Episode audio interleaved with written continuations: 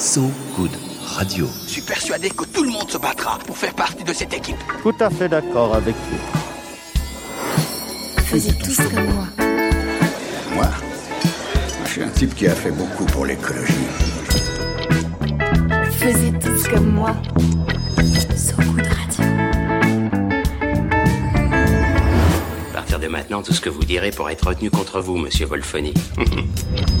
Bonsoir et bienvenue dans cette nouvelle émission de Faisez tous comme moi en cette semaine de COP26. Renan Baucher, salut. Ça va Marie? Oui, ça va. Est-ce que tu connais cette blague de feu tricolore? C'est vert, c'est vert, c'est vert. Bah, je sais pas, moi, la finance. Non, c'était avec une grenouille normalement. Mais adaptation hein, des enjeux majeurs de la lutte contre le réchauffement climatique et de cette COP26 formulée sous l'injonction mobiliser la finance. Selon l'OCDE, 6, 6 000, pardon, 900 milliards de dollars d'investissement et de financement sont nécessaires pour atteindre les objectifs de l'accord de Paris. L'importance du défi est illustrée par le choix du parrain de cette COP, hein, soit Marc Carnet, l'ancien patron de la Banque d'Angleterre qui avait bousculé la finance lors d'un discours resté fameux. Julien Lefournier, auteur du livre L'illusion de la finance verte, vous êtes notre invité ce soir. Bonsoir. Bonsoir. Est-ce que vous vous souvenez de ce discours, de ce que vous avez fait, ce discours, ou peut-être que vous n'avez rien fait du tout d'ailleurs Alors, je m'en souviens absolument pas parce que je l'ai pas entendu, mais par contre, euh, je Il le connais dans le bien. livre. Ouais, parce que dans le livre, il, il nous sert euh, de fil conducteur euh, pour dire un peu la vacuité justement, euh, euh, pour, pour dire un peu, dénoncer un peu sa vacuité. Donc, euh, justement, Marc Carnet, euh, qui était à l'époque effectivement gouverneur de la hum, banque centrale de la Banque d'Angleterre, était censé avoir frappé les esprits. On est en 2015. Bon, déjà en 2015, découvrir le champ climatique, euh, les financiers passent un peu pour des cons quand même. Mais bon, c'est pas grave. Mettons ça. Mais justement, nous, ce qu'on dénonce, c'est cette histoire de prise de conscience année après année. Alors, COP numéro 26. Donc, si on suit juste le numéro des COP, ça fait 26 ans. Donc, euh, moins celle qu'on a sautée à cause du Covid, ça fait 26 ans qu'on prend conscience. Je pense qu'il est temps de passer vraiment à autre chose. Et en fait, quand on regarde ce que disait Mac Carnet dans ce discours, c'était beaucoup de mots et pas beaucoup de solutions concrètes, en fait. Oui, elle avait eu un- il avait eu un vrai impact ce discours ou c'était juste, comme vous le dites, une espèce de, une espèce de, de prise de conscience de façade Ah mon Dieu, nous ne savons pas. Non, je pense que c'est un peu du flanc en fait. Ceux qui savaient, ceux qui se préoccupaient du réchauffement climatique étaient déjà au courant. Évidemment, ils n'ont pas découvert euh, le réchauffement climatique grâce à McCartney. Euh, ceux qui s'en foutent s'en foutent. Là où ça change, c'est surtout en fait pour les banques centrales, euh, dont, dont donc était patron de l'une d'entre elles, une, une banque importante, la Banque d'Angleterre.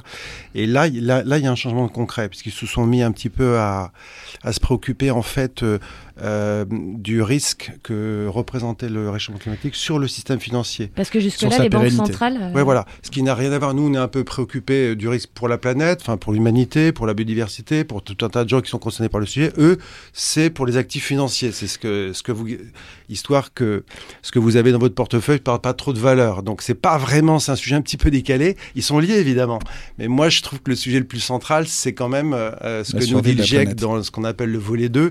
Quand on regarde les ça c'est la réalité, c'est du dur. Voilà. Bon, ça c'est plus important que. Mais bon, donc c'était en fait un, un moment qui était plutôt euh, euh, destiné à eux-mêmes. C'est-à-dire, coucou, euh, on se réveille un peu, quoi. Mais bon, ok.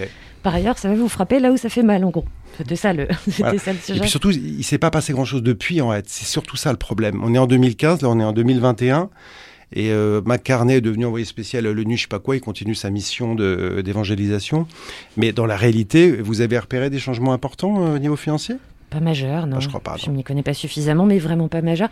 Est-ce qu'il n'était pas question quand même de, à ce moment-là, de euh, justement de concerner ces banques centrales qui étaient un peu neutres? Jusque-là Est-ce que ce discours a eu un effet là-dessus ou même Aucun, pas aucun. Euh, on en parle aujourd'hui à propos de, de la BCE, par exemple, aujourd'hui, donc Christine Lagarde, mais dans une revue stratégique qui est encore à venir. Donc aujourd'hui, en fait, le principe majeur de la, de la, de la BCE, par exemple, c'est ce qu'on appelle la neutralité de marché. ok? C'est quoi la neutralité de marché? C'est que vous êtes patron de la BCE, vous êtes Christine Lagarde. La Banque Centrale Européenne. Ouais, pardon, la Banque Centrale Européenne, vous êtes Christine Lagarde ou vous êtes avant elle, euh, euh, son prédécesseur, etc., peu importe.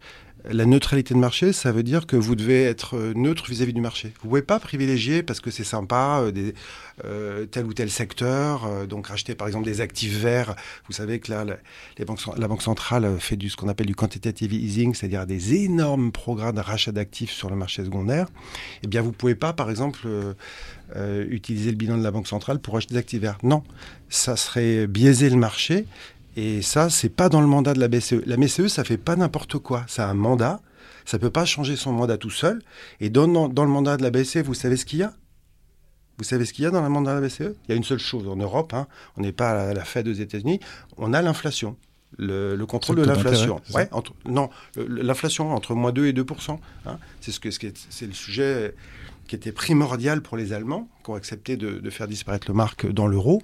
Et donc, dans le mandat, le seul et unique mandat de euh, la Banque centrale européenne, c'est pas l'emploi, euh, c'est pas le- la lutte contre le changement climatique, c'est la maîtrise de l'inflation. C'est D'accord C'est tout.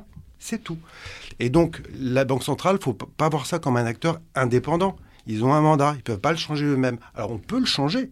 Ce serait assez compliqué politiquement, mais on peut tout à fait le changer en disant, bah, vous, remettez l'emploi, vous remettez ceci, vous remettez cela. Mais vous m'interrogez aujourd'hui, c'est comme les autres, c'est des mots. On envoie des mots, alors comme les politiques font, hein, de COP26, on envoie des mots dans l'air. Mais les mots, ça sert pas à lutter contre le réchauffement climatique, on est bien d'accord. Et les mots Si on a trop, ça l'accélère. et les pense. mots des boquiers centraux, pas plus que ceux des autres. Voilà. Alors on va continuer hein, à discuter euh, de cette illusion de la finance verte, mais avant ce sera avec le journal de euh, Renan Baucher. J'ai presque oublié ton nom, tiens. C'est pas grave. Je te vois trop. L'info, so good. Excusez-moi, j'ai perdu ma question. Je crois qu'il serait temps de tenir le langage du bon sens. Renan, bonjour. Que se passe-t-il dans ton monde aujourd'hui? Alors Julien, si vous le voulez bien, nous allons jouer. Et Mhm. si vous ne voulez pas, eh ben, c'est une journée de boulot entière foutue en l'air pour ma part. Donc je suis certain que on va pas en arriver là, Julien. On va jouer. Pas clair, à voir. Ok.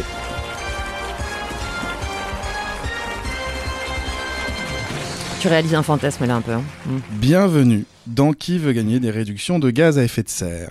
Question à 590 millions d'euros, Julien. T'as bossé, hein Bien sûr. Comment s'appelle l'actuel ministre néo-zélandais ou néo-zélandaise du changement climatique Réponse A. Nat King Cold. Réponse B. James Shaw. Réponse C. Archie Shaw. Réponse D. Audrey Hepburn. Votre réponse, Julien. Aucune. Aucune de ces réponses. C'est votre dernier mot? Tout à fait. Le ministre néo-zélandais du changement climatique s'appelle. Réponse B. James Shaw. Ok. C'est le seul qui pouvait marcher, effectivement. Il a perdu Non, il y avait chaud 590 dedans, millions de bien dollars. fait. C'était oui, bien non. Il y fait. avait chaud, il y avait cold, chaud Ouais, et burn. Je sais ouais. pas si vous avez remarqué un Si, peu. si, si, si. C'était Non, mais les autres, je savais que c'était bidon. Là, j'avais un doute. Ouais. Ok.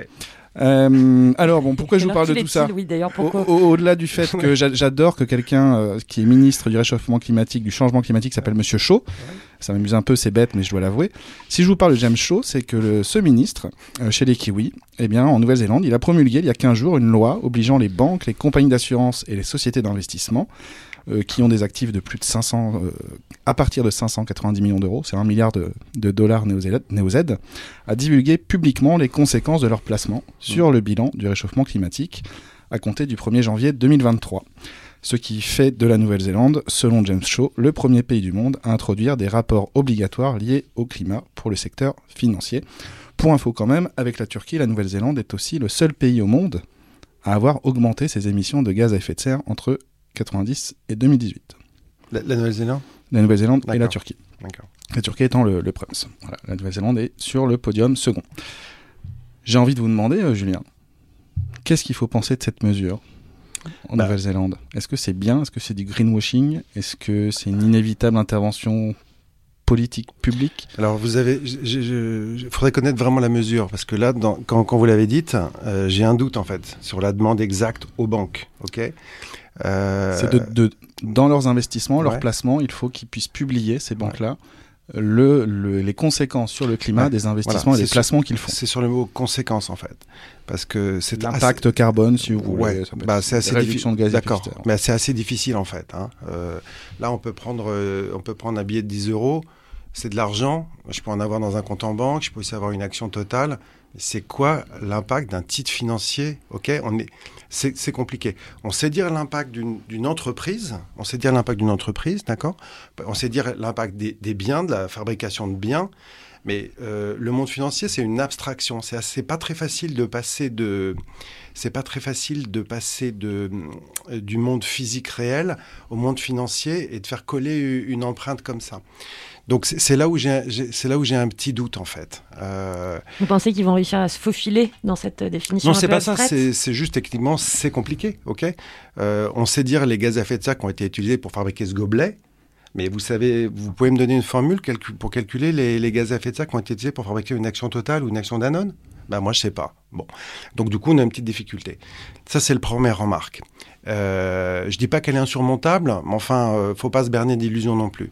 Le deuxième point, c'est que là, bon, puisque Marie vous parliez de Mac Carnet, et Carnet, c'était son truc, l'information. Ok, c'était sa seule et unique proposition en 2015. Et que le marché soit plus voilà. informé. Donnons de l'information. Le mythe euh, habituel, on va dire, de, de, de, de- l'information, euh, de l'information. Ok. Eh bien, euh, ça, on peut par contre dire que c'est complètement débile. C'est complètement inopérant. Ok. Donc on sait, alors selon les uns, depuis 40 ans, 30 ans, 20 ans, tout le monde a l'information sur la chambre électrique. Vous avez changé de vie?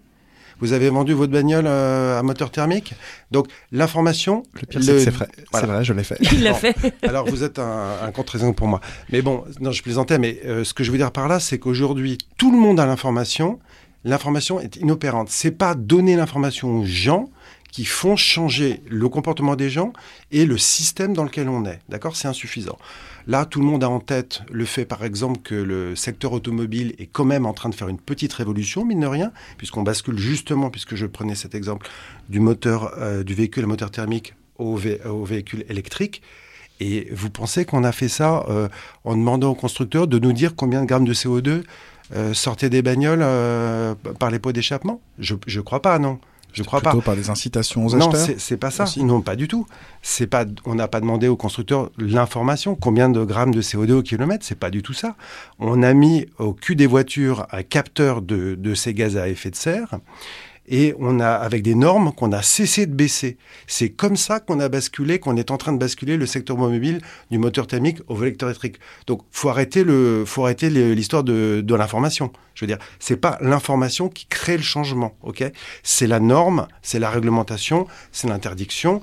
Je vous rappelle que d'ailleurs, euh, les constructeurs eux-mêmes étaient contre. Hein, évidemment, ils étaient contre. Les financiers, puisqu'on là on parle de finance, les financiers, vous pensez qu'on a demandé leur avis aux financiers de Volkswagen, BMW ou Mercedes en demandant s'ils étaient OK ou pas? Non, c'est pas comme ça qu'on provoque le changement. Donc cette mythologie de l'information, parce que c'est un moindre mal, on demande juste de l'information. Et puisque vous parliez de la Banque Centrale Européenne, j'ai peur que ce, que ce soit ça qu'ils aient eux aussi un peu en tête. hein. Donnez-nous de l'information. Ben, donc c'est complètement insuffisant. Donc euh, faudrait pas de blanche, faudrait, regarder dans les détails, si vous voulez, parce que moi, là, je vous dis vraiment, le diable est dans les détails. Mais vous avez deux difficultés majeures par rapport à ce que vous, ce que vous suggérez en termes de, de euh, Comment mesurer de, non, de, de, de proposition du, du ministre euh, néo- James néo-zélandais, Shaw. Monsieur Shaw encore. On s'en souviendra. hein. Oui, Voilà. oui. Donc, Donc, ce n'est monsieur- pas Audrey Hepburn. Monsieur Shaw que je ne connaissais pas. Donc, euh, donc cette histoire de l'information, donc c'est pas du tout une information nouvelle liée, au climat, hein, puisque c'est encore c'est la vieille euh, rengaine du marché. Les informations, les, les marchés financiers, les acteurs du marché sont informés et après prennent des décisions. euh, avisées. Et là, qu'est-ce qu'on propose de leur donner? Juste une information de plus, une information climatique. Simplement, d'ailleurs, elle est très complexe. hein, elle est très complexe parce que le marché, ça analyse un titre, une boîte. Euh, ça, on sait à peu près le faire.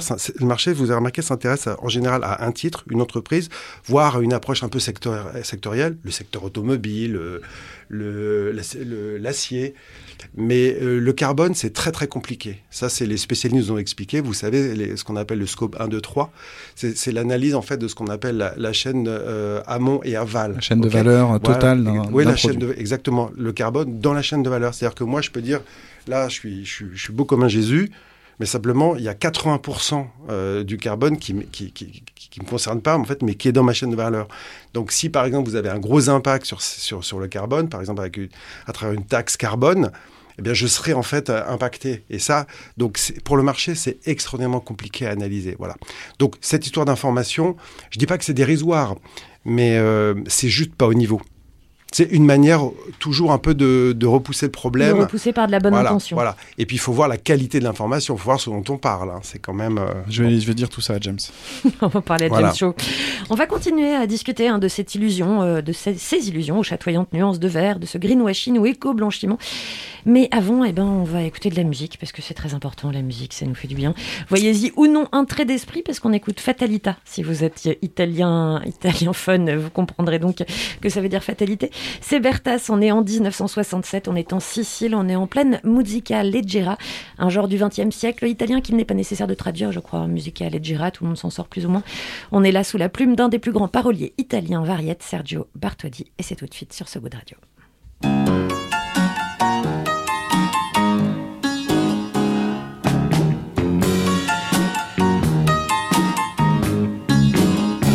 Fatalità trovato te, te che sei come me. Fatalità, buongiorno, come stai? Tu che fai? Non lo so, sto con te.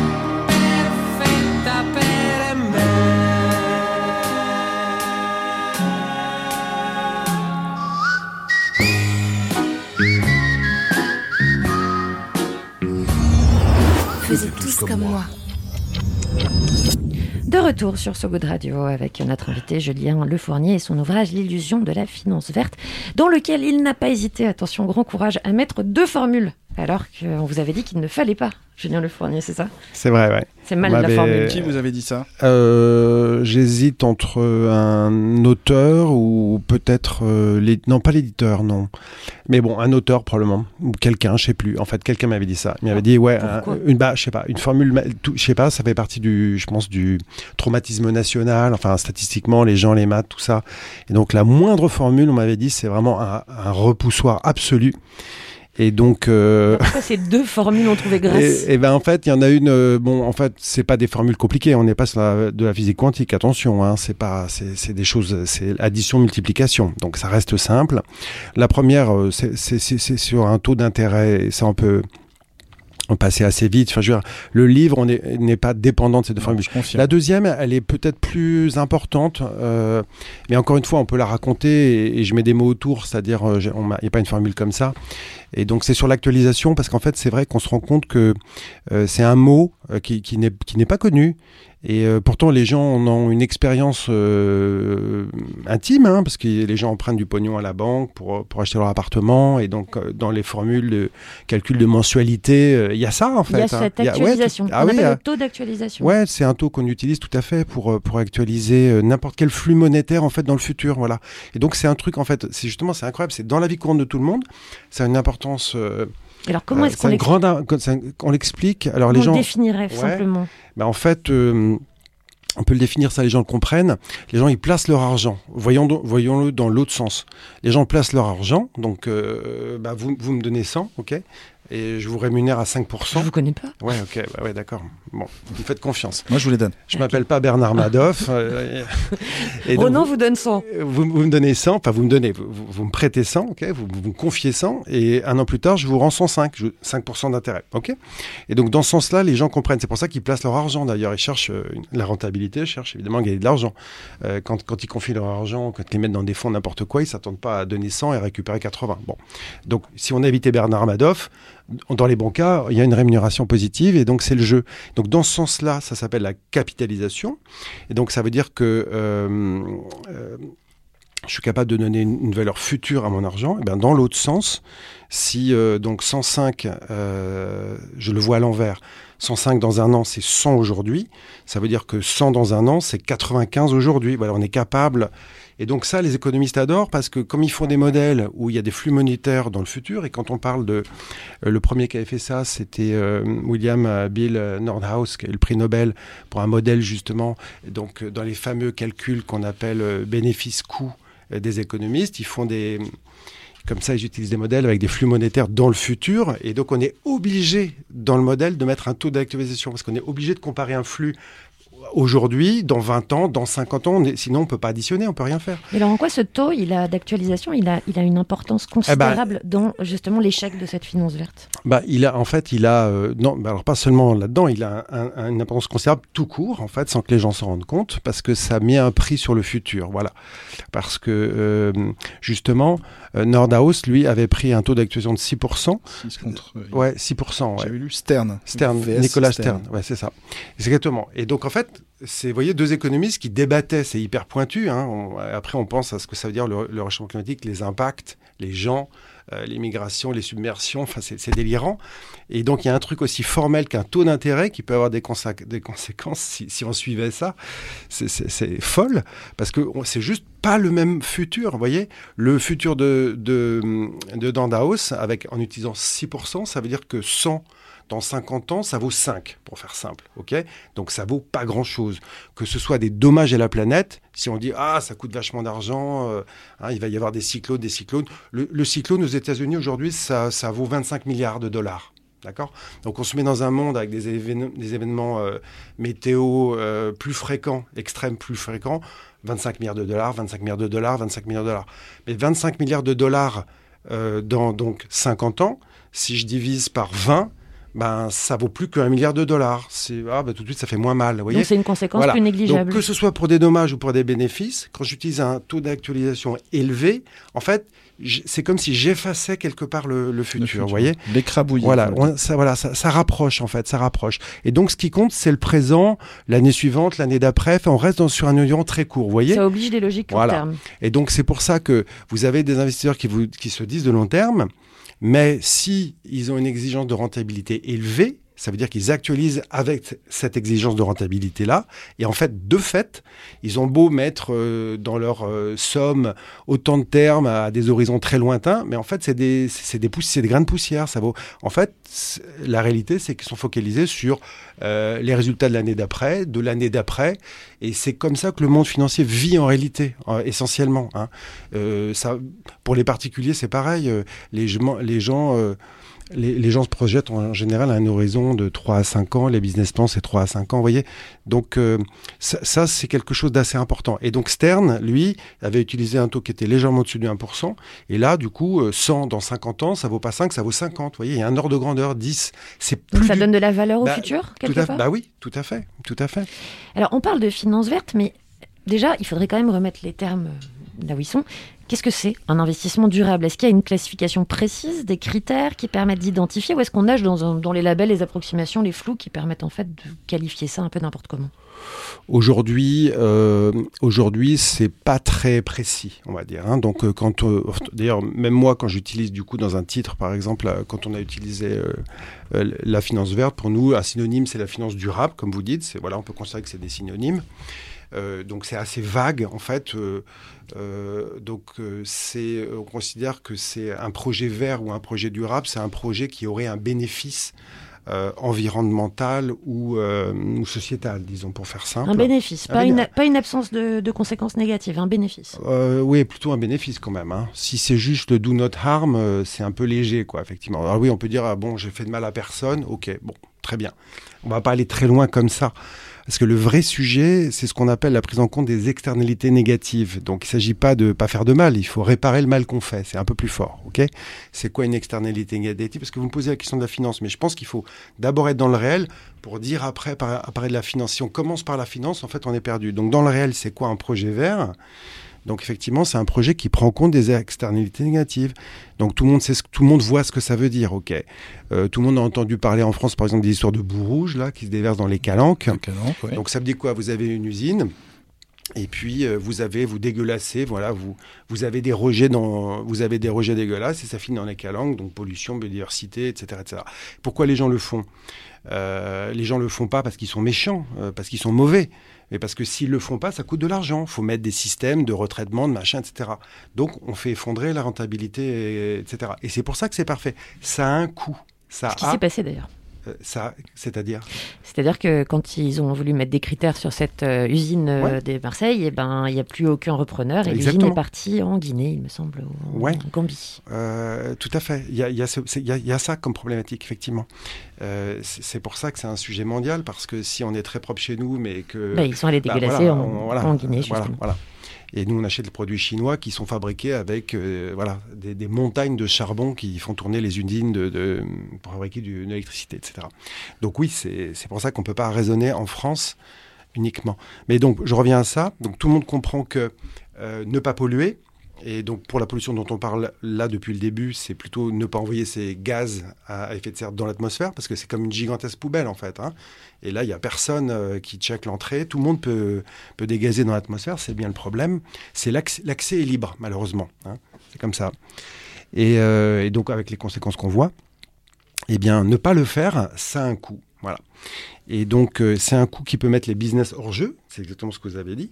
Euh, c'est pour ça d'ailleurs que c'est ce qu'on appelle le level playing field. hein. Il faut, voilà, surtout on est dans un monde concurrentiel. Surtout, c'est quasiment un dogme en, Europe, hein, la, concurrence libre et non faussée. Euh, et donc, on sait très bien qu'une boîte qui serait plus exigeante par rapport à ça, bah, elle a un handicap de compétitivité. Alors jusqu'à un certain point ça va et, et très rapidement elle est morte en fait. si, vous, si ça vous coûte beaucoup plus cher de produire un bien plutôt que vos voisin qui lui n'est pas propre, bah, vous êtes mort, vous êtes out of business. Mais ça paraît donc- déjà être une impasse pour dès ça- le départ. c'est pour ça qu'on se dit, bon, peut-être la seule chance de faire ça, c'est en mettant des frontières autour de l'Europe pour avoir nous, etc. Bah, ça, c'est les discours aujourd'hui, hein, c'est très tard, et c'est tellement compliqué, ça n'arrivera pas. On n'arrive même pas à faire une taxe carbone en France, vous vous rappelez? Comment le président Macron a dit, euh, on peut pas dire le lundi qu'on est pour le climat et le mardi euh, qu'on est contre la taxe carbone, et aujourd'hui, euh, la taxe carbone depuis les Gilets jaunes, donc elle est complètement enterrée, on n'est plus du tout sur sa trajectoire qui avait été, pardon, je m'excuse auprès du micro, on n'est plus du tout sur la trajectoire qui avait été convenue, votée, tout ce que vous voulez. Mais euh, en plus, euh, maintenant, on donne des chèques aux gens pour payer l'essence. Hein, on a des propos, on est à front renversé avec ce qui avait été dit euh, qu'il fallait faire. Voilà. Donc pour les gens, c'est un peu pas structurant du tout hein, aujourd'hui d'avoir ces politiques qui qui savent plus du tout où ils habitent en fait. Avec eux, c'est eux finalement qui disent un truc le lundi et qui font un truc différent le mardi. Bon, c'est un peu dur. Parce que, Donc- parce que ces gens-là, excusez-moi de vous interrompre, ils ont aussi des, des, des besoins très court terme. Là, on parlait des, des gilets jaunes, Ouais, chaque essence. Ah oui. On Je est- dis pas du tout que c'est pas un problème. Hein. C'est pas voilà. ça que j'ai dit. hein. Attention, loin de. C'est pas ce que je dis. Non, non, il y a un vrai sujet justement, et je pense que c'est un sujet dur. C'est peut-être même le grand sujet profond. Mais entre nous en France, entre les Français, mais et c'est ce que vous disiez, euh, parce qu'on parlait de l'Afrique tout à l'heure, euh, a fortiori entre les pays développés et les pays en développement. hein. parce qu'aujourd'hui, euh, donc ça, entre guillemets, euh, c'est peut-être le sujet numéro un, et d'ailleurs le sujet d'évitement total de la finance verte. C'est quoi le sujet? C'est qu'aujourd'hui, vous avez 300 centrales à charbon thermique qui vont être construites un peu plus dans les euh, cinq prochaines années, d'accord? Donc ça, ça va faire beaucoup plus de CO2. Vous vous rappelez qu'en même temps, les gens nous disent qu'on va baisser? Bon, bah non, on va pas baisser forcément. C'est pas en construisant 300 nouvelles ou 350 nouvelles centrales thermiques à charbon de plus en Asie euh, qu'on va baisser les émissions de gaz à effet de serre. C'est juste pas possible, d'accord? Et c'est pas des gauchistes ou des anarchistes qui vous le disent, c'est le directeur de, l'agence internationale de l'énergie. Bon, le patron de, si vous voulez, le patron mondial de tout ça. Il dit que c'est de la connerie et qu'il faut plus mettre, euh, il faut plus le faire. Bon. Or, on continue à faire Bah, ce genre de grands chantiers, Bah comme oui, on, on a évoqué fait. Total en Afrique que tout à l'heure. c'est la même problématique du gilet jaune, mais version internationale. Qu'est-ce que vous allez dire? Vous allez dire aux Chinois, aux Indiens, dis donc, bonhomme, euh, la pas de centrale à thermique, tu vas me faire de l'éolienne, tu vas me faire du, du nucléaire.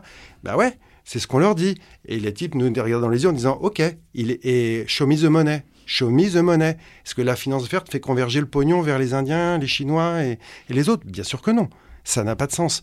Donc là, vous mentionnez des chiffres très importants tout à l'heure. 6 000, 7 000 milliards. euh, 6 900 Ouais. 6 900 milliards. Ouais. Bon, vous voyez les ordres de grandeur. Hein. Bon. Et qu'est-ce que c'était le fonds climat à destination de ces pays-là qui avait été convenu euh, 100. C'était 100. Et on l'a pas fait. Il ça jamais été fait. 100, c'est complète, c'est dérisoire par rapport aux vrais besoins. Vous l'avez coté à 7000 euh, et, euh, et donc c'était 100, 100 par rapport à 7000. Et en plus, les 100 n'ont jamais été réalisés. Et les 100, c'est pas des dons. En général, on leur prête. Vous imaginez le truc. Bon, bref, là, on parle peut-être, je veux dire, du point de blocage le plus, le plus structurant de toute cette affaire.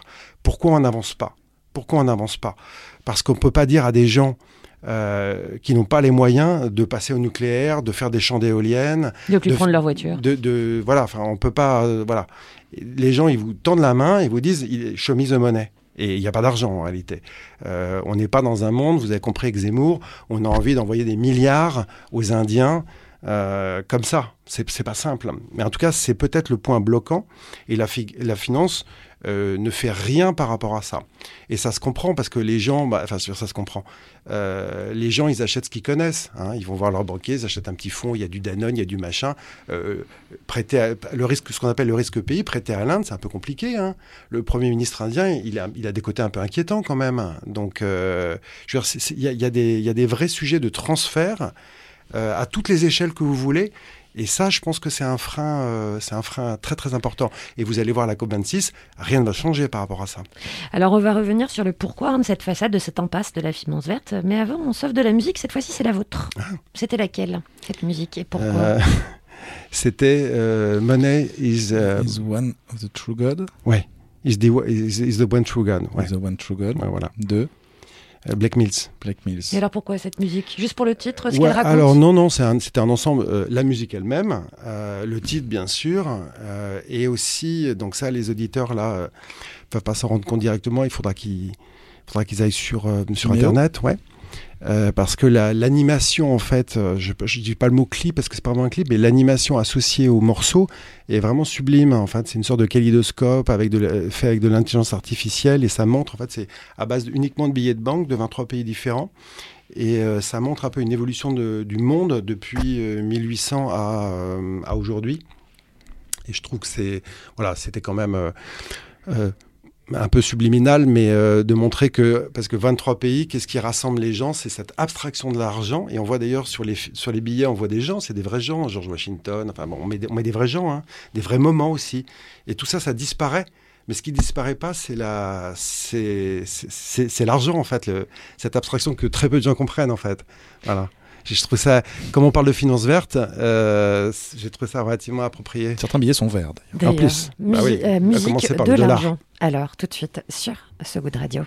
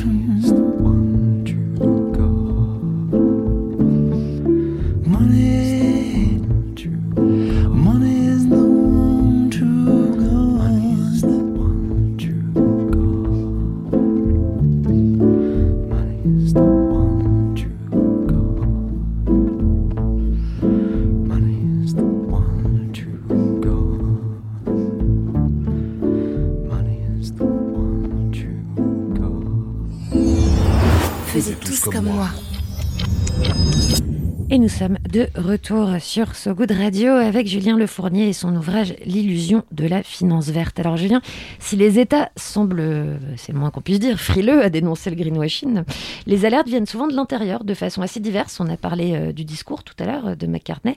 On pense également aussi à Tariq Fancy, euh, qu'on entend beaucoup ces derniers mois, hein, qui était l'ancien directeur des investissements durables chez BlackRock, euh, le plus grand fonds d'investissement, et qui balance justement sur l'impasse de la finance verte. Vous-même, je crois que vous étiez banquier. Alors pensez pensez-vous que la vraie prise de conscience viendra de ces repentis, comme on les appelle partout maintenant? Les repentis, je mets des guillemets. hein. Euh, la vraie prise de conscience, je pense que c'est des témoignages importants parce qu'en en fait, euh, on se rend compte que la finance c'est un peu hum, technique. Je sais pas comment dire. Il y a un effet. euh, c'est fou quand on y pense, hein, parce que tout le monde nous dit oui, on est dans un monde financiarisé, donc c'est super important.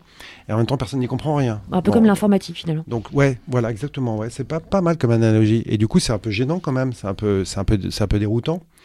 Mais bon, je pense que ça reflète un peu la réalité. Et du coup, avec d'ailleurs des visions euh, hein, puisque vous avez des gens pour lesquels la finance c'est un casino, en fait. Vous leur dites euh, la finance, ils pensent casino, comme si on allait euh, donc jouer. euh, on, on met, on met des, on met des jetons sur, hein, sur des trucs, on fait tourner une roue. impair, rouge, ouais, noir. voilà. C'est, à ce niveau-là, quoi, quasi. D'autres, quand on parlait de, d'algorithmes, d'intelligence artificielle, donc là on est dans un monde complètement différent. Bon, bref. Euh, la finance c'est un peu compliqué, mais euh, de l'extérieur ça, inquiète un peu et les gens du coup euh, sont rapidement perdus, y compris d'ailleurs des ONG qui du coup ne, ne comprennent en fait, ne connaissent pas le fonctionnement de la finance et souvent elles restent accrochées à un, détail, pas qui n'en est pas un d'ailleurs. Je pense par exemple aux obligations vertes, qui était un truc. moi, ça m'avait frappé les ONG. Alors c'est tout à fait légitime. Elle se pose la question de savoir si le projet en question était vert ou pas. Ah oui, c'est une bonne question en effet. Euh, c'est parfois pas des, c'est pas évident, hein, parce que si je vous dis je vais faire un barrage hydroélectrique, ah on pense énergie euh, voilà renouvelable, super. Oui, mais si j'ai noyé une vallée, euh, Comme flingué, le cas en Amazonie voilà, d'ailleurs. flinguer des villages euh, et de la biodiversité. Ah, bah tout d'un coup, on se dit c'est plus compliqué, c'est peut-être pas vraiment vert. Bon, voilà. Donc, c'est tout à c'est des questions tout à fait légitimes euh, de savoir si un projet est vert ou pas. D'où vous m'interrogez ce qu'on appelle la taxonomie, se convenir entre nous. Hein, hein, Qu'est-ce qui est vert, qu'est-ce qui l'est pas, etc. C'est dé- là où les termes ont Oui. leur- vraiment leur importance. c'est une question, c'est une condition nécessaire, mais pas suffisante. Je m'explique. Nécessaire, bah, c'est sûr que si je finance avec mon argent, si je crois financer un projet vert et que je finance une centrale thermique à charbon, euh, là j'ai un peu raté Ou le même un coche. barrage hydroélectrique. Ouais, éventuellement, ouais. Là j'ai un peu raté le coche, je suis embêté. Mais on n'a Euh, aucun moyen de coercition, personnellement. Ah, bah, non, mais dans ce cas, euh, oui, oui, parce qu'aujourd'hui, en plus, c'est autodéclaré, effectivement, c'est Voilà. assez, voilà, on est bien d'accord. Mais euh, il y a une deuxième condition, en fait, pour parler de finances vertes, et c'est celle-là Donc est d'un côté la taxinomie, Ouais. hein, je, je bah, la- la- la- oui, d'un côté, la première condition, c'est quand même mettre son argent au bon endroit. Si, si je donne mon argent à Pouyanné, euh, le PDG de Total, pour qu'il fasse de nouvelles explorations en Arctique, bah, j'ai un peu raté ma cible, sinon je suis un idiot. Euh, donc la première condition, c'est quand même de mettre son argent euh, au bon endroit, oui, pour le développement des, des projets euh, verts, comme on, comme on le disait. Mais il y a une deuxième condition, et je boucle avec ce qu'on parlait, ce dont on parlait tout à l'heure avec les bouts rouges, c'est le fameux surcoût. C'est le fameux surcoût.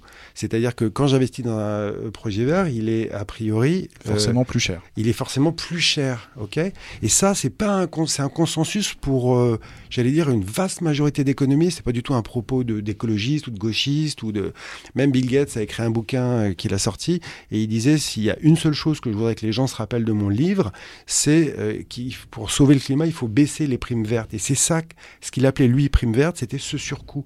Il donnait, j'imagine des exemples. J'ai pas lu le livre, mais je rappelle dans une note qu'il avait écrite, il donnait un exemple. Une compagnie aérienne compagnie aérienne.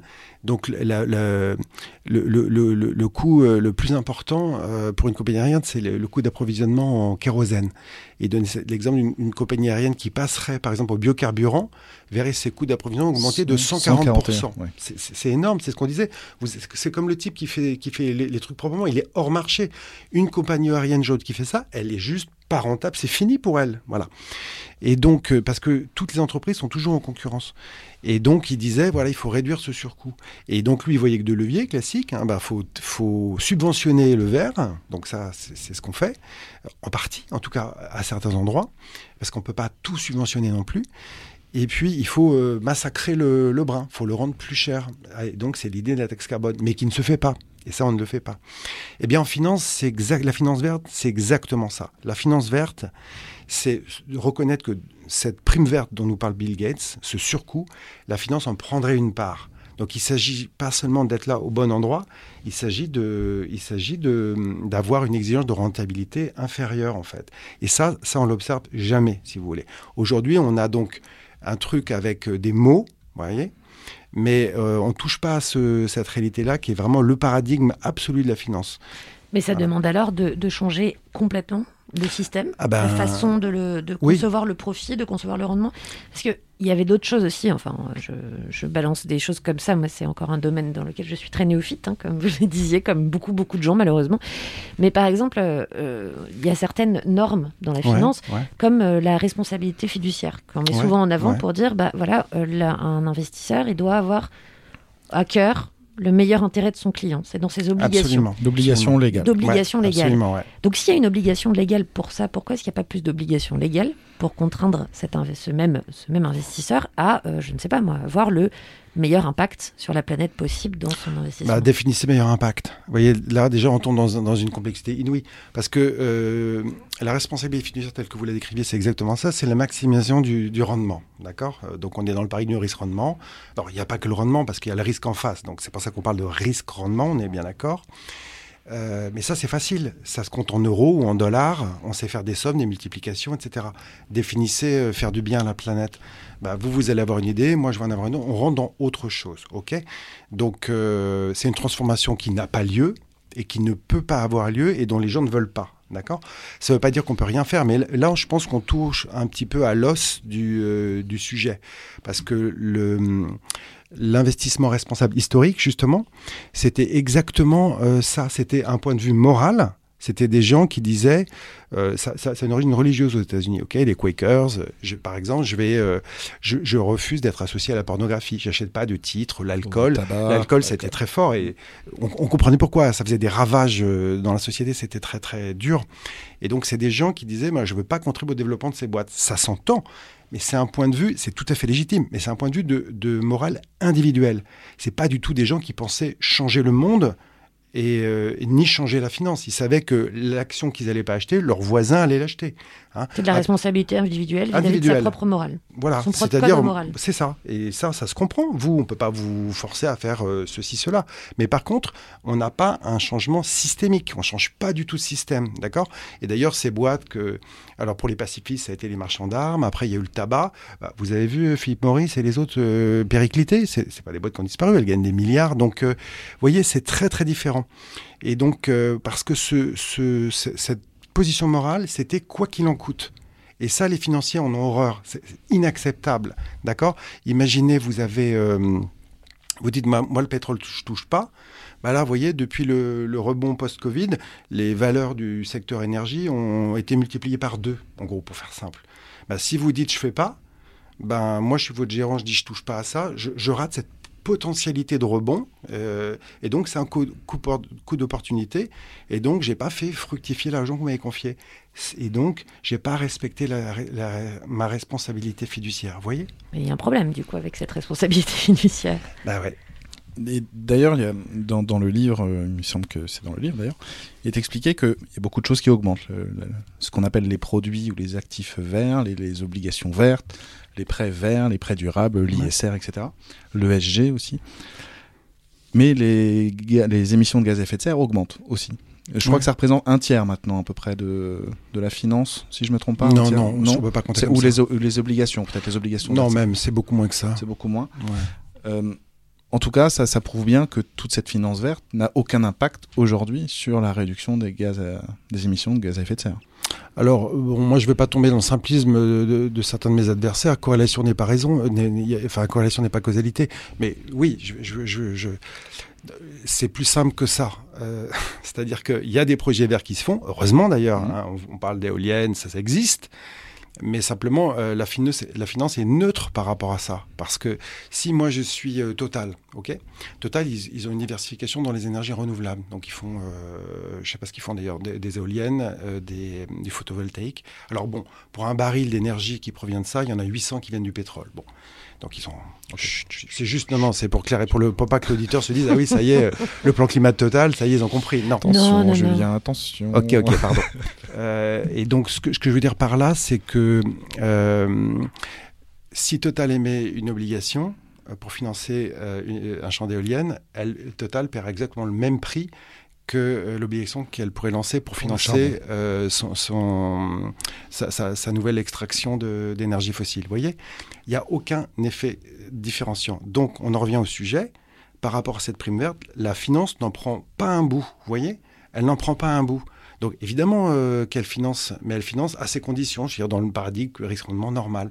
Si vous êtes au prix, le marché, euh, les investisseurs sont là. Mais il n'y a aucune contribution singulière et donc il n'y a pas d'accélération en fait. Parce que si on veut plus de projets verts, il faut, euh, il faut baisser le coût du capital pour ces projets-là. ok? Si c'est moins cher, vous allez en faire plus. D'accord? Et c'est exactement ce qui ne se produit pas. Et donc, euh, voilà, la finance n'a pas d'impact de ce point de vue-là. Un des vrais leviers, ce serait d'avoir une taxe carbone, euh, mais très, enfin, beaucoup plus importante qu'aujourd'hui. Il me semble que c'est Ah bah c'est ça, 10 c'est un levier, mais pas dans la finance. C'est un levier, du coup, en amont, dans l'économie. pour rendre, Voilà. pour rendre plus attractifs Ah bah, là, les projets oui, tout à fait. Mais ça se produit pas. Par contre, en finance, bah, si on veut, si on voulait, on pourrait faire des choses, euh, ne serait-ce qu'avec la fiscalité. On a toujours su déformer, euh, quand l'État, on, dit qu'on est le pays des niches fiscales, donc si on veut plus d'investissement, je sais pas où, quand on veut plus d'investissement dans les dom-toms, tout d'un coup on fait une niche fiscale, on dit là on taxe pas. Donc avec la fiscalité, on peut déformer le marché, mais ça ne viendra pas du marché lui-même. Vous voyez ce que je veux dire? Il Voilà. n'y trouve pas son intérêt. Ben non. Parce que la responsabilité financière, vous êtes d'abord, un, obligé de la respecter, sinon bah, y a- y a- ça rigole pas du tout, vous pouvez aller en prison. hein. Euh, et deuxièmement, euh, bah, c'est ce qu'on disait, c'est pareil, c'est- des entreprises comme les autres. Si moi, je vous dis, euh, si je fais pas aussi bien que mes concurrents, bah, je, suis, je sors du marché, j'ai perdu en fait. Je, je, je suis Oui, ça viré. se résume finalement à ça, ce qui est quand Bah, même assez, assez simple comme, C'est comme simple à équation. comprendre, ouais, tout à simple fait. à comprendre comme équation. Si je ne suis pas Et donc, concurrentiel, je meurs. On a parlé d'un produit, l'obligation verte. On peut regarder les fonds. Là, c'est, et en fait, vous, vous ne sortez jamais de cette. Donc en fait, c'est, de, un- de ce paradoxe, voilà. de cette Et donc, contradiction initiale voilà. en Et fait. pour montrer quand même qu'on se préoccupe, euh, voilà, euh, ben, on met des mots, il y a de l'habillage. C'est très facile de, de- montrer que, mais, mais ça fait rien en fait. Alors, comme il nous reste euh, plus du tout de temps, juste euh, vous, euh, Julien Le Fournier, vous maintenant vous conseillez des ONG Euh, j'échange avec certaines ONG, oui. euh, euh, pour les aider à préciser leur, ouais, voilà, leur oui, pensée oui. sur certains sujets Ouais, ou tout à fait. Bah oui, voilà, parce qu'il y a des, il y a des ONG. Encore une fois, je- historiquement, leur culture, c'est plutôt l'environnement, donc elles sont très très fortes sur ces sujets-là, moins sur les sujets financiers. Donc il y a des, voilà, il y a des idées, il y a des choses à faire. Je pense qu'il y a des ONG qui sont je pense à Reclaim Finance, par exemple, qui, euh, qui, qui attire. On avait la- reçu ici. Ouais, Lucie reçu Lucie Pinson. bah Pinson. voilà, Lucie Pinson, elle fait des choses euh, utiles. euh, elle n'est pas la seule, mais donc, euh, et donc à s'approprier un peu. euh, Cet univers-là. Voilà, cet univers-là, pour pas, parce que c'est facile de berner un peu les gens. euh, Alors, sur ces sujets très complexes pour nos auditeurs, est-ce que vous avez des recommandations? Parce que, comme on disait tout à l'heure, c'est quand même au fondement de nos sociétés. Ouais. J'avais parlé d'informatique, c'est un peu pareil. C'est-à-dire qu'on compte énormément dessus, sauf qu'on ne sait pas comment s'en servir ni exactement ce que ça veut dire. Comment est-ce que euh, comment est-ce qu'on se renseigne quand on est une personne lambda, qu'on a envie de comprendre euh, comment fonctionne Imaginons qu'on a un peu d'épargne et Ouais. qu'on se dit, bah, je- j'ai envie de financer quelque chose de bien pour la planète. Ah bah là, foutu. moi j'ai envie de dire, faut se mettre une car- caméra à l'épaule et, euh, et aller inter- et aller poser la question au banquier. Ça, ça serait vraiment, euh, ça serait assez spectaculaire. Euh, parce que d'ailleurs une fois j'ai entendu ça, quelqu'un qui m'a rétorqué ça. euh, Oui, c'est en gros euh, c'est la faute des conseillers. En, gros c'est des idiots, ils savent pas vendre, ils savent pas expliquer. Non, c'est parce que justement ce qu'ils ont à vendre c'est de la bouillie en fait. Donc ils sont incapables de, de convaincre les gens ou de dire des choses articulées. Donc c'est très compliqué. Mais moi j'encourage les gens vraiment à, à harceler les, leurs conseillers, à, à- à demander où va l'argent, qu'est-ce que et expliquez-moi, je vous donne 100, expliquez-moi comment ces 100 font baisser parce que ce qu'il faut c'est réduire les c'est réduire hein. Oui. C'est Dites-moi comment réduire. ça fait baisser. C'est expliquez-moi comment mes 100 font baisser les, les gaz à effet de serre. En gros, faut savoir que les, Voilà. les- les gaz à effet de serre, ça reste à, peu près stocké 100 ans. Ouais ouais voilà ouais. ça. Et Ouais, donc c'est ce chemin de, de l'argent euh, vers la baisse, ça, ça ça serait très instructif de savoir, vous voyez. Donc vous pensez que le consommateur a quand même euh, a quand même son petit poids et son petit rôle à jouer Euh, auprès oui. de sa banque, auprès de son, Euh, son d'investissement. Oui, mais de- aujourd'hui, il faut dire que l'offre n'est pas là. Voilà, parce que je pense, il y a une analogie que je prends souvent qui est justement le financement solidaire. Donc là, on n'est pas sur la lutte contre le changement climatique, mais si vous pensez à la finance solidaire, je, je donne justement cet exemple pour bien faire comprendre aux gens. Là, c'est une proposition, euh, je crois, assez euh, astucieuse. Les gens vous disent, c'est la règle du 90-10. Vous me donnez 100, j'en mets 90 dans le marché, vous voyez, donc ça rassure les gens, puisqu'ils savent qu'à 90%, leur rémunération, ce sera le marché. Et les 10, je, m'en sers justement pour euh, euh, financer des projets avec un bénéfice sociétal et sur lesquels j'ai pas l'exigence de, de rendement habituel. Donc ça, c'est génial, d'accord? Résultat des cours, donc ça, c'est bien ça. C'est bien du point de vue de l'investisseur qui est rassuré, du point de vue de celui qui reçoit 10%. Résultat des, résultat des courses, depuis que ça existe, ça a, fait, ça a produit quelques centaines de millions d'euros pour, pour la partie à impact, la partie 10%. Centaines de millions d'euros. Vous étiez sur combien déjà tout à l'heure? 7 milliards. Voilà, on était 7 sept 000 mille, milliards. Voilà. Et donc, la finance solidaire, ça fait 0,02% des patrimoines des Français. C'est bien, il faut le faire, ils en ont besoin, ceux qui font ça. Mais vous voyez, c'est epsilonesque. On ne va pas résoudre le problème qui est le nôtre, qui est un problème systémique, parce que la lutte contre le changement climatique, c'est un problème systémique. Vous voyez, avec ce genre de, de trucs. Je vais m'attirer les foudres. Deux secondes. De, de Thomas, euh, le réalisateur. Il va- il va te- il Truc va- très naïf. On peut pas créer un second système financier où euh, Euh, on fait non. notre propre- on- il y aurait une concurrence du, du, march- du marché, on va dire financier, qui, qui est sur le couple rendement-risque, sur euh, la maximisation des profits, et un autre qui serait responsable, mais où c'est. Non, on peut pas. On peut pas. Ah, Parce que, bah non, bah non, parce qu'avec le même argent, vous achetez votre ordinateur, vous faites vos courses, c'est le même. Il n'y a pas de. Là, les, les gens qui, ont des, qui pensent aux monnaies locales, des trucs comme ça, c'est des trucs, c'est de tout petits circuits fermés. Ça répond pas du tout à les- au problème euh, à l'ordre de grandeur euh, dont on parle. Non, on peut Je pas. reste dans ma naïveté. Ouais, ça aurait été bien qu'une réponse positive à la fin de cette interview. Mais à la place, écoutez, vous pouvez vous procurer euh, l'ouvrage de Julien Lefournier. L'illusion de la finance verte, donc par Julien Lefournier et Alain Grandjean, qui est le président de la fondation Sorti aux Nicolas éditions Hulot. Euh, aux éditions de l'Atelier. C'est Voilà. pas mal, hein. franchement, je l'ai lu, euh, Marie aussi d'ailleurs. 260, non, 200. Allez, sans la conclusion. Moi, j'admets que 240 je ne suis pas arrivée au bout parce que je n'avais pas le background, euh, la sol- le solide background euh, économique de Renan Baucher. Ouais, mais j'ai buté sur deux trois trucs, mais sinon ça se comprend quand même assez assez bien. On s'écoute un Très peu de musique euh, avec euh, Glenn Gould. Glenn Gould, euh, vous le connaissez, Julien Lefournier, hein, cet, cet immense, immense interprète de musique classique du XXe siècle, Mm, qui disait lui-même qu'il aurait souhaité pouvoir donner à tout le monde un kit pour qu'ils puissent mixer, masteriser et éditer leur matériel eux-mêmes. Et oui, parce que Glenn Gould, déjà en 64, il aimait la musique électronique et il, par- il parlait du rôle que jouaient les DJ. Eh bien, quand un des plus grands interprètes de la musique classique du XXe siècle, je l'ai dit, se fait remixer, bidouiller par ses compatriotes, c'était le duo torontois Guest. En- Torontois. Torontois, oui, on dit. Des gens de Toronto. C'était en 2015. Et donc, c'est Getting That fait se rencontrer Chief Aoua, qui était un rappeur de Toronto, et, euh, de Toronto pardon, et Jean-Sébastien Bach pendant ses suites anglaises. Et c'est tout de suite pas sur Sans Torontois. Doute Radio. Pas si. Pas vraiment, non.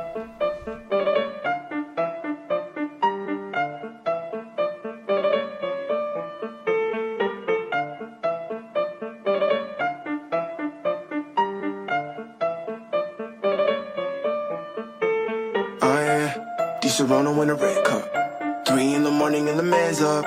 Betting if I text, we could cam up. Gotta keep it low, you ain't tryna wake the fam up. Oh yeah, if you with it, got a couple hundred, baby. Let me book a ticket like woo. Spend it all for a of. Yeah, don't know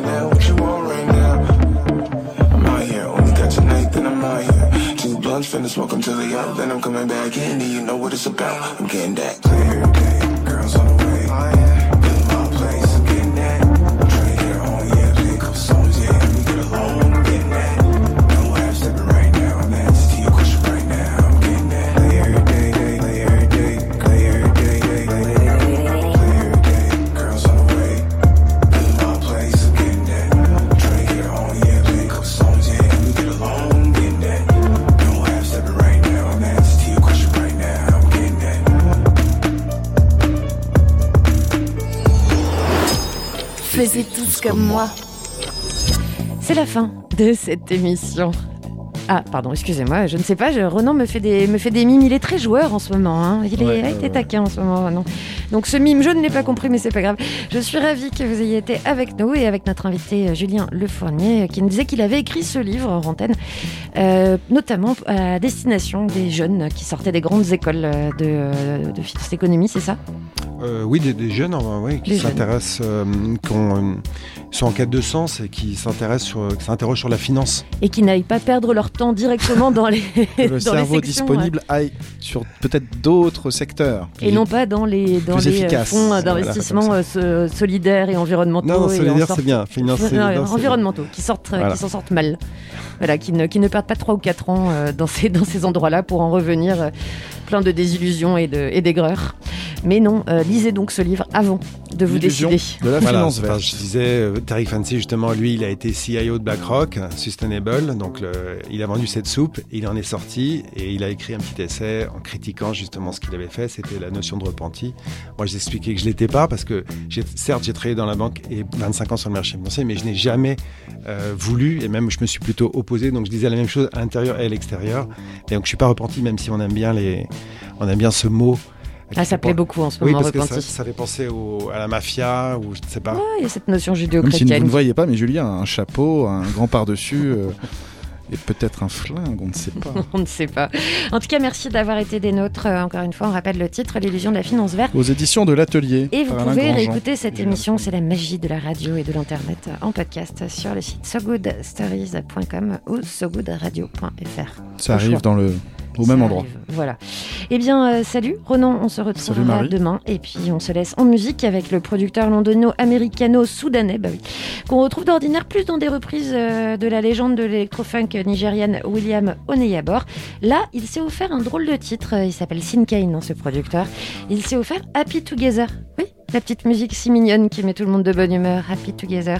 Eh bien, c'est une, conclu- une conclusion de collaboration heureuse puisqu'il est avec Space Bomb sur ce titre. C'est sorti tout récemment. Donc, on s'offre une nouveauté heureuse sur So Good Radio et on se dit à bientôt. Merci encore, Julien Le Fournier. Merci à vous. Bonne soirée. Bon, Bonjour salut soir. tout le monde. Salut. À demain. Ciao. Faisiez tous comme moi. So Good Radio.